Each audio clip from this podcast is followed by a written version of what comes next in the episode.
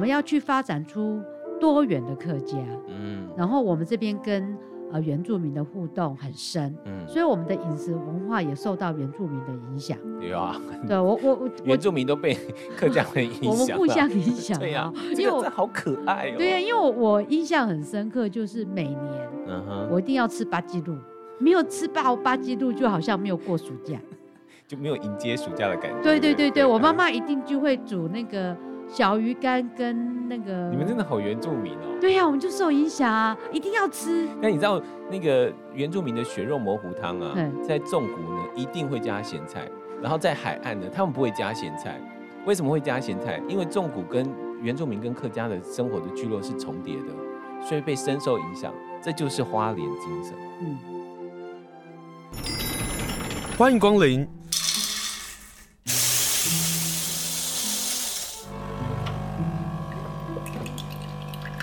今天的盛情款待，请享用。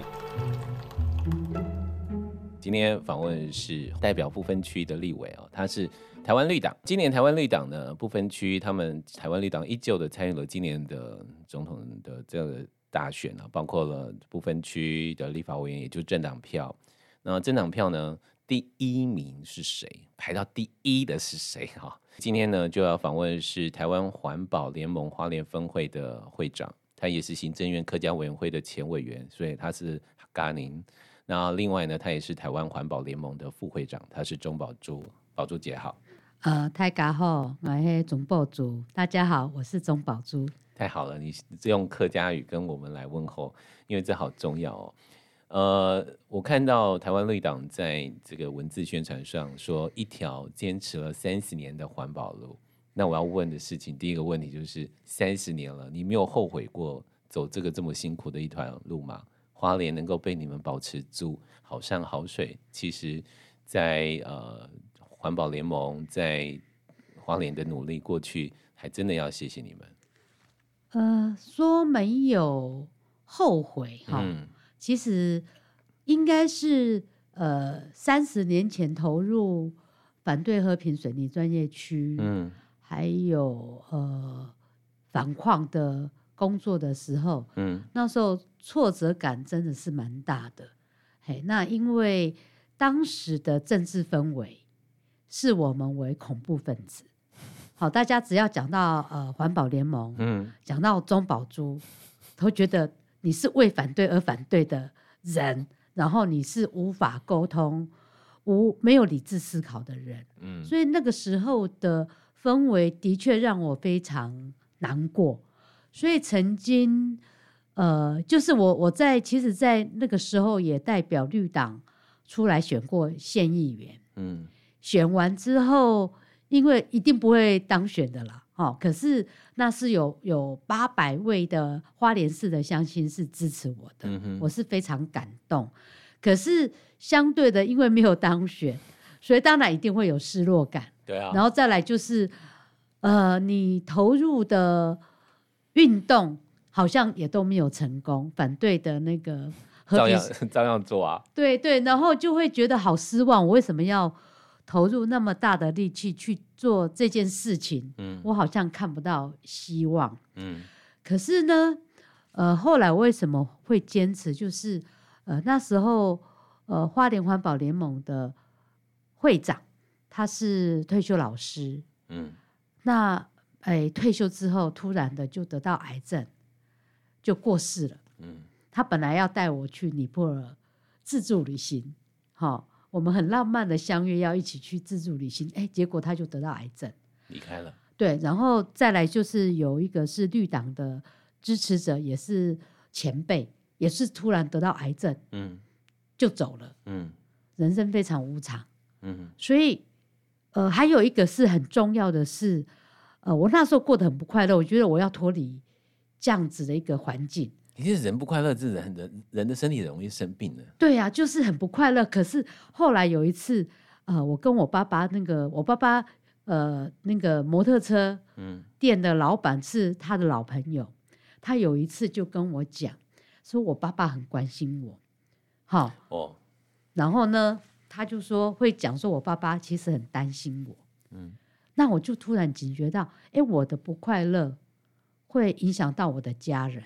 对，那可是我爸爸不敢跟我讲，是跟他的朋友讲。嗯，那我后来我会反省说，哎，那我为什么要不快乐的做这件事情？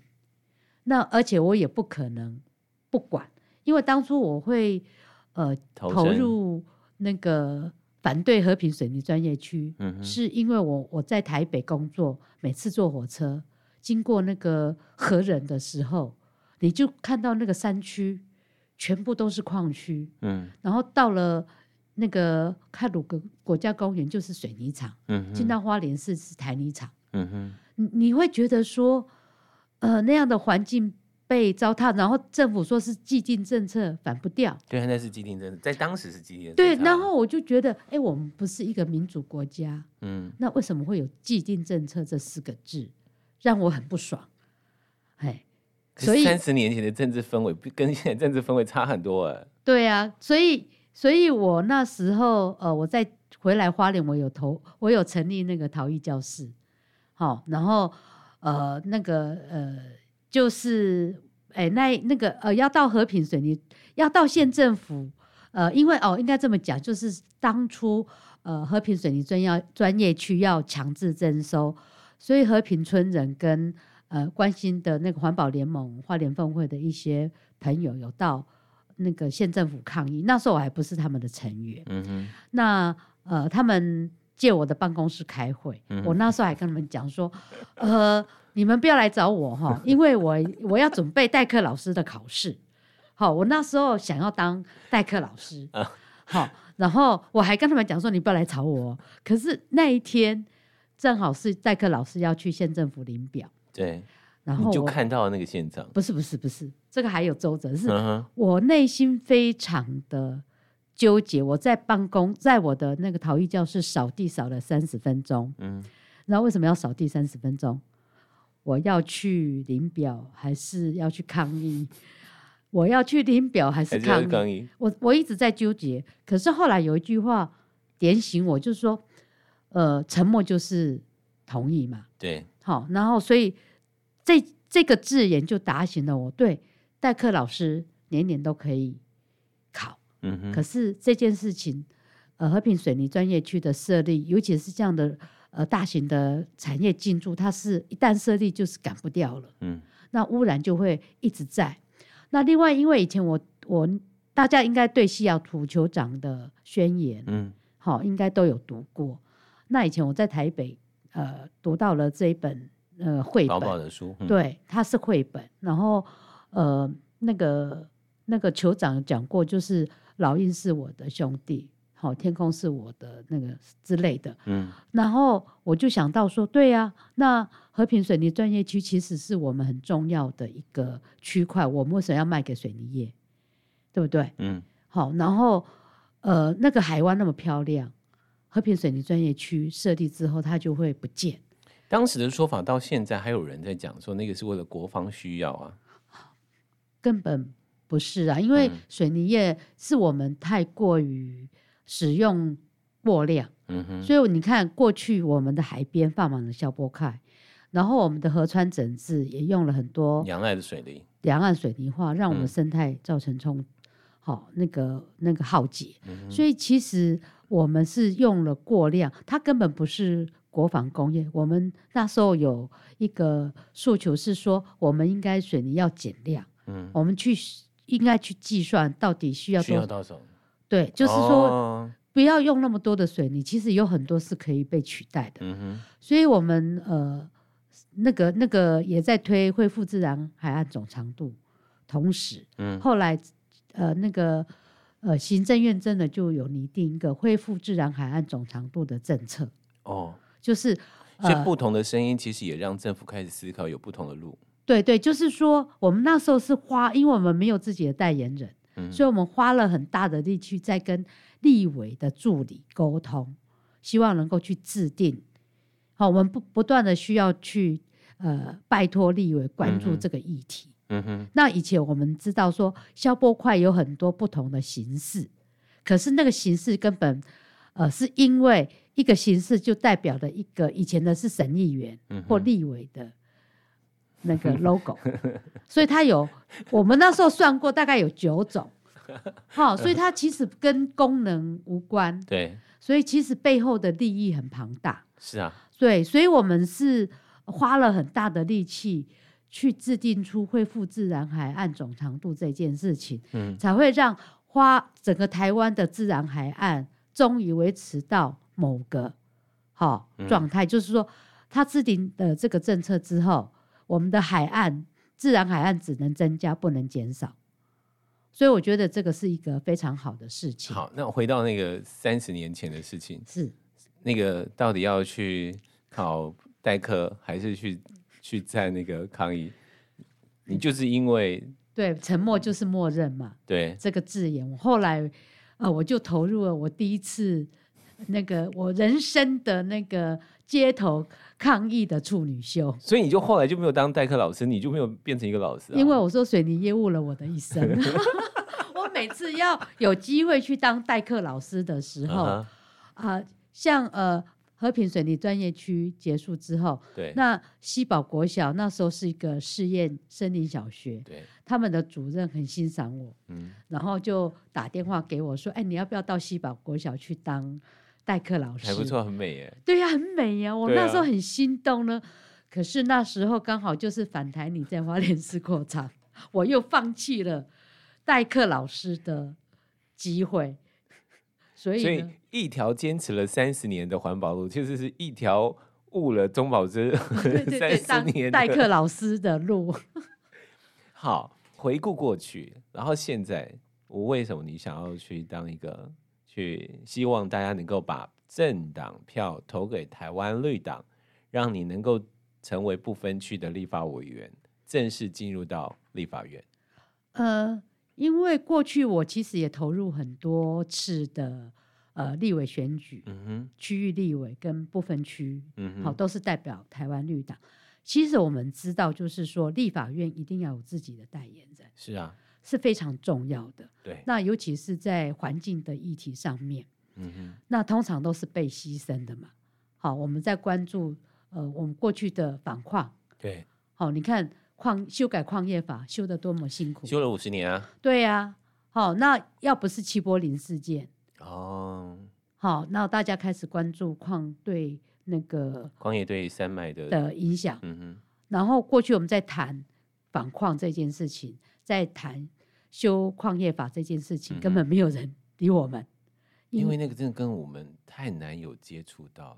对，因为呃，他基本上我觉得当时我们看到的矿业法非常荒谬。嗯，他我记得是四十九条，就是说矿业主只要看到这个矿，嗯，好，嗯，他有开发的那个资源的时候，嗯，有条件，那他就可以先去开发。不用经过所有权人的同意，这个是非常离谱的。他是侵犯，这是违反民民主、侵犯人权的。对，他违宪。对啊。可是竟然这样子的条款可以存在，因为那个时候这个条款就是因应的，在当时当时的国民党政府认为国防优先的关系，所以就以这个为一个理由，就是说矿业法能够从宽就从宽啊。是，嗯哼。所以这个是非常离谱的事情，嗯，那从来也不会有人去关注，因为你开矿，而且我们知道我们当初的几个大矿，它的都是国民党的 系统嘛，哈，辜那个辜辜辜政府已经往上要徐旭东对家族对，都是国民党很重要的政委对，那怎么可能反对得掉？然后他们到现在也都是很重要的党政支持者嘛，哈，那个很重要的钱的来源了。对呀、啊嗯，金主嘛，所以你你就可以看得到，其实在这条路上是非常辛苦的。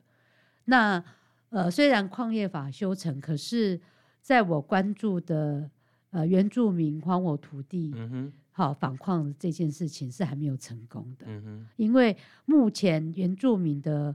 呃，耕作权人还是没有办法拿到所有权，这也是侵犯到原住民的土地。还没有拿到啊？没有，拿不到，因为现在当时就是画押的问题嘛，就是就是签名啊什么那种争议下的结果嘛。对，因为其实应该不是画押的问题，而是当初的呃，这个也也是违宪的啦。就是说，政府在处理这件事情上，本来就有很很大的疏失，就很多瑕疵啊。对，就是你同时，比如说我这块土地同时拥有两个使用者，这个前面使用的人是原住民，他也没有土销耕作权，嗯哼，基本上你就不应该把土地给另外一个人用。对，他是他的土地权的权利。对，土地权很重要。对，哦，可是因为矿业法，他可以优先使用，所以原住民是被牺牲的。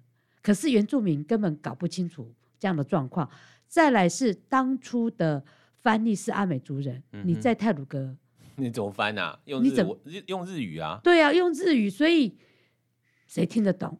嗯，长辈第一，哎、嗯欸，受过日式教育的人听得懂。嗯，可是翻译跟翻译还是会有差别的，对，还是有错的哦。所以这个就是最大的问题。嗯哼，那到现在土地的争议还是存在的。对，所以这个是我觉得。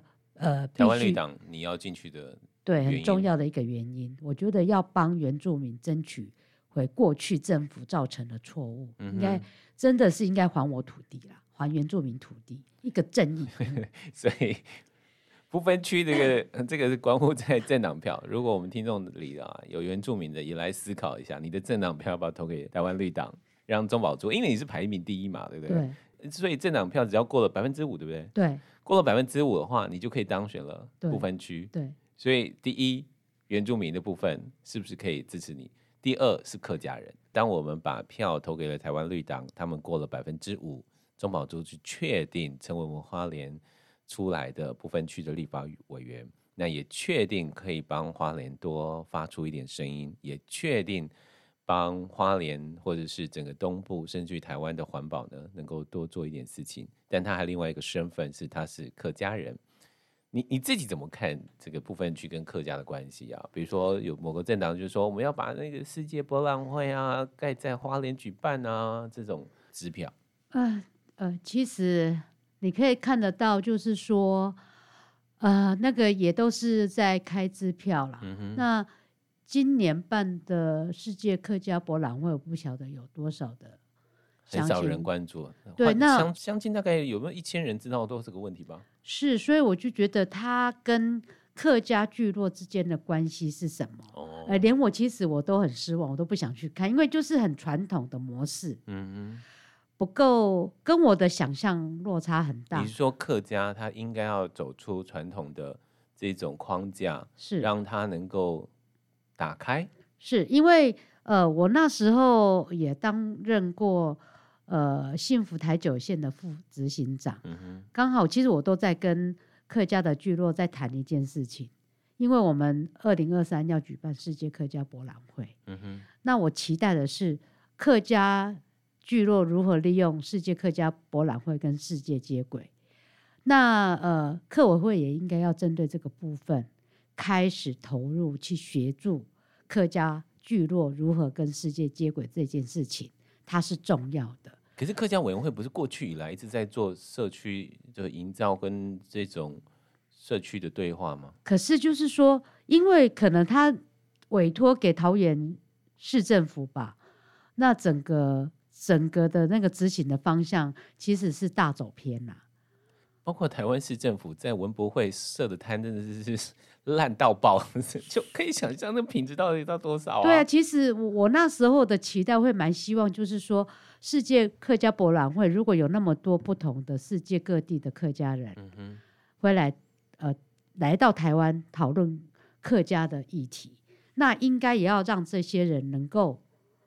走进客家聚落，嗯，也就是说，当客家不是只是在谈台湾的客家人，是他在谈谈整个客家的移民跟迁移，包括了他到了这个全世界的时候，客家人如何站在这国际上影响世界。对，那对，尤其是台湾客家人，其实是、嗯、呃很重要的。对，那小小的一个那个台湾，竟然有这么多的客家人，嗯、而且北中南东各自发展出不同。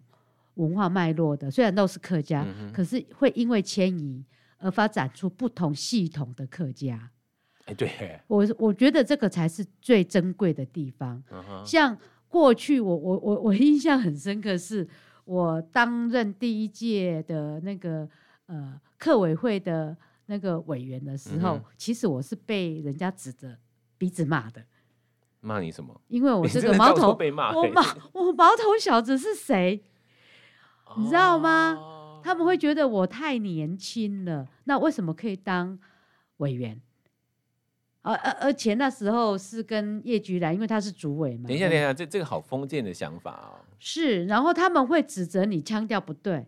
哦，你不是这样讲的，这样腔不对。你说海陆跟四线这种？对，嗯哼。那那其实我觉得，呃，语言其实在于沟通。对。而且语言会因为迁移而改变。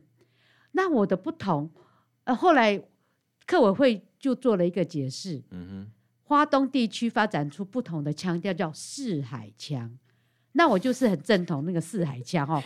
我爸爸是四县腔，然后我外公是海陆，哦，所以发展出四海腔嘛，这很正常啊。我有一些会受到我外公的影响，有一些会受到爸爸的影响，发展出属于自己的系统。因为花莲是一个大移民县，除了原住民以外，其他全部都是来自花莲以外。对，所以。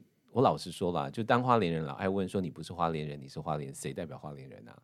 其实作为一个花莲，真正有一个很棒很棒的一件事情是，我们是一个非常大移民的地方，更欢迎更多人来到花莲。我们用这样的胸襟，才能够让花莲走出更开阔的未来。对，因为的确，呃，这个跟西部的客家聚落是非常不非常不同的，非常不同的哈。嗯，因为我也做过东西，呃，那个客家的。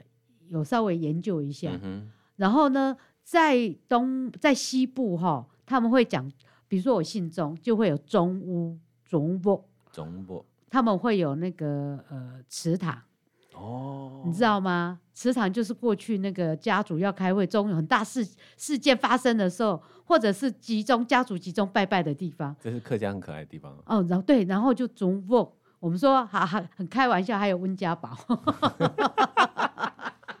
开玩笑，开玩笑哈。可是，在东部没有，因为是移民过来，所以无法形成一个。你们没有祠堂？没有啊。其实这个很，这个很好玩，因为我曾经帮政府写了一篇稿子，就在谈花莲的建筑，就是花莲因为太年轻，就是整个移民的过程大概就百年，以至于我们没有，就是就是三个那种什么三合屋。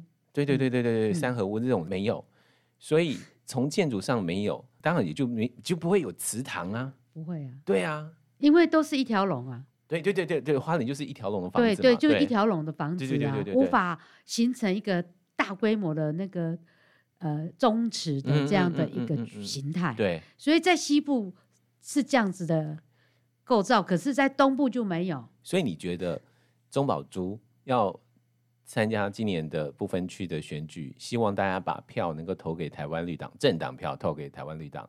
你希望能够发生的就是东部不一样的客家人是必须要被听见，必须要被看见的。就是说，我们要去发展出多元的客家，嗯，然后我们这边跟。呃，原住民的互动很深，嗯，所以我们的饮食文化也受到原住民的影响。有啊，对我我我 原住民都被客家人影响，我们互相影响。对呀，因为这好可爱哦。对呀，因为我我印象很深刻，就是每年，嗯哼，我一定要吃八吉路，没有吃饱八季度，就好像没有过暑假，就没有迎接暑假的感觉。对对对对，我妈妈一定就会煮那个。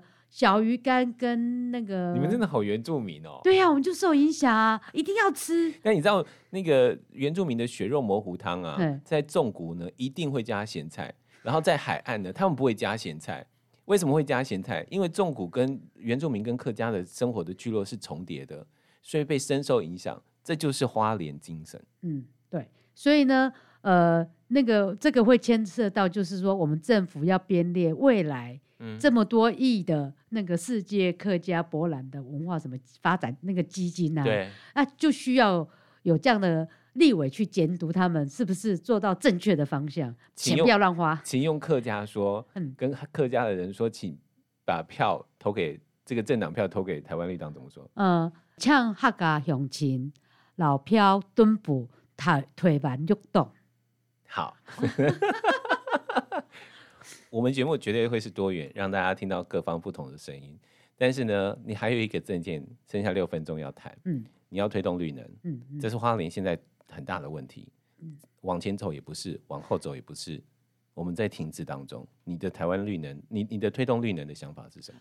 呃，就像我在呃初音山社区这边推动的是区域微电网，区域微电网就是我们目前结合了太阳能面板跟微水力，嗯、然后我们建构一个独立的系统，因为我们知道整个花莲是隔山隔水，然后整个台湾电网是靠一条电网在建构，万一发生灾害或者是地震，电断掉了，嗯。我们整个的生活系统、我们的救灾系统、医疗系统，觉得受到很大的影响。哦，你的想法是这样？我我的想法其实是这样的，嗯、而且就是政府在推二零五零净净零碳排这件事情，啊、其实是跟社区、跟居民无关的，好像就是讲产能，对，你要讲效益，对。可是我们在讲这个绿能如何利用这个绿能建构一个可以维持。那个呃社区型的系统，嗯哼，那呃上次我们那个绿岛不分区第五位的呃西南满飞虎，他在绿岛，哦、他跟我们。哦他在兰屿啦哈，就是跟我们讲一件事情，这次小犬台风，嗯哼，过境，那个哦兰屿好惨，很惨，然后他们的那个路灯，嗯哼，到上次我们开呃那个十一月份的时候，嗯，那个电网还没有恢复。十一月海地网还没恢复，对，你不觉得很夸张吗？所以像这种离岛型的电网，更需要有一个系统。嗯、那什么样的系统最好？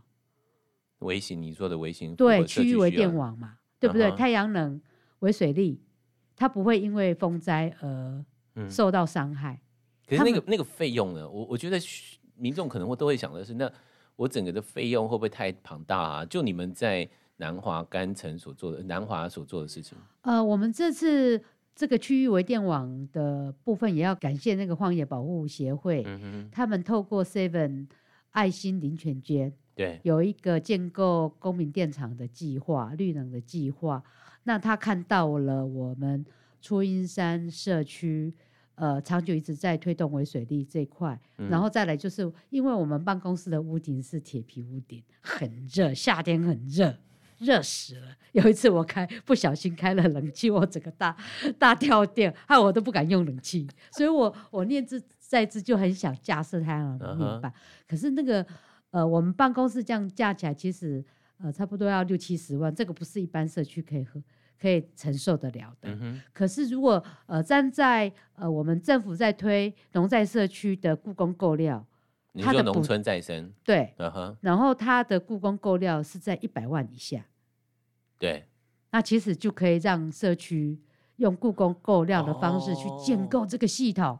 你用故宫购料的方式来提案？没有，因为他们没有补助这个部分啊，他们没有补助这个部分，所以这个也是，所以你要变成立法委员，就要把这个事情给改变的结果。对，这个是我我想去改变的，就就是整个呃社区。农在社区，嗯，他如果能够用这样的一个概念去架设，那我们在讲近邻碳排这件事情，对，是不是也扮演了很大的贡献？嗯，我们每个每个社区只要一百万，嗯，然后我们花了很多公共建设，动辄都超过千万，对啊，那这个为什么不补助？我们光是办演唱会就花了三千万，是，嗯，那他可以补助多少社区？哦，很多哎、欸。对啊，然后我们再讲四峰水力发电厂，当初西宝水力发电厂要几百亿，嗯哼，我只要抽一亿，我每次都在讲，嗯、我只要把盖西宝水力发电厂的钱一亿，嗯，我可以补助多少的社区去发展区域微电网？那我们可以减少多少的碳排？那我们整个社区在近零碳排这件事情，是不是扮演了很大的？角色跟功能好，那你们实际做了，那现在发电的情况到底怎么？真的符合了这个社区所所需要的够吗？够，就是我们办公室，嗯、因为我们现在设计的是呃七 k 瓦的太阳能面板，嗯哼，然后我们还有多余的电可以分享给台电，我们不是卖电，哦、我们是自发自用。哦、那我们也希望就是说政府可以看到这一块未来的那个绿电凭证，对，或者是。呃，碳权对，也可以把它纳入计算。而这个政府包括了中央政府跟地方政府，对，对不对？然后未来我们就可以鼓励企业认养社区。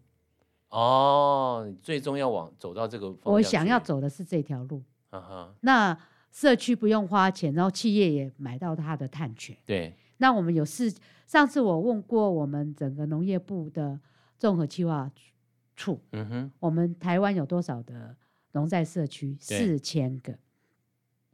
哦，对，农村再生真的很多个，很多个，对啊，它也包含了客家聚落啊、跟原住民部落。我们有四千个农在部社区。所以先从这四千个农在社区先做，对，我们就有可能真的做到这个整个的绿能发电的这样的一个从小从民间而起的这样的运动。我觉得应该要去建，要去诶、欸、有有这样的一个游戏规则，嗯、如何让企业愿意去认养社区，嗯、社区把它的碳权跟企业合作，那这样子的话，其实嗯互互相得利嘛。那对于未来我们二零五零的近零碳排，才有真正的注意。嗯、所以我在初音山社区做的这件事情，也是希望去建构这样的一个示范基地。然后再来就是微水力发电，我们花莲的水资源非常丰沛、嗯。好，我们今天访问的是台湾绿党不分区的候选人排第一位。那你要支持他，很简单，政党票就投绿党。今天非常谢谢钟宝珠接受访问，谢谢您，谢谢。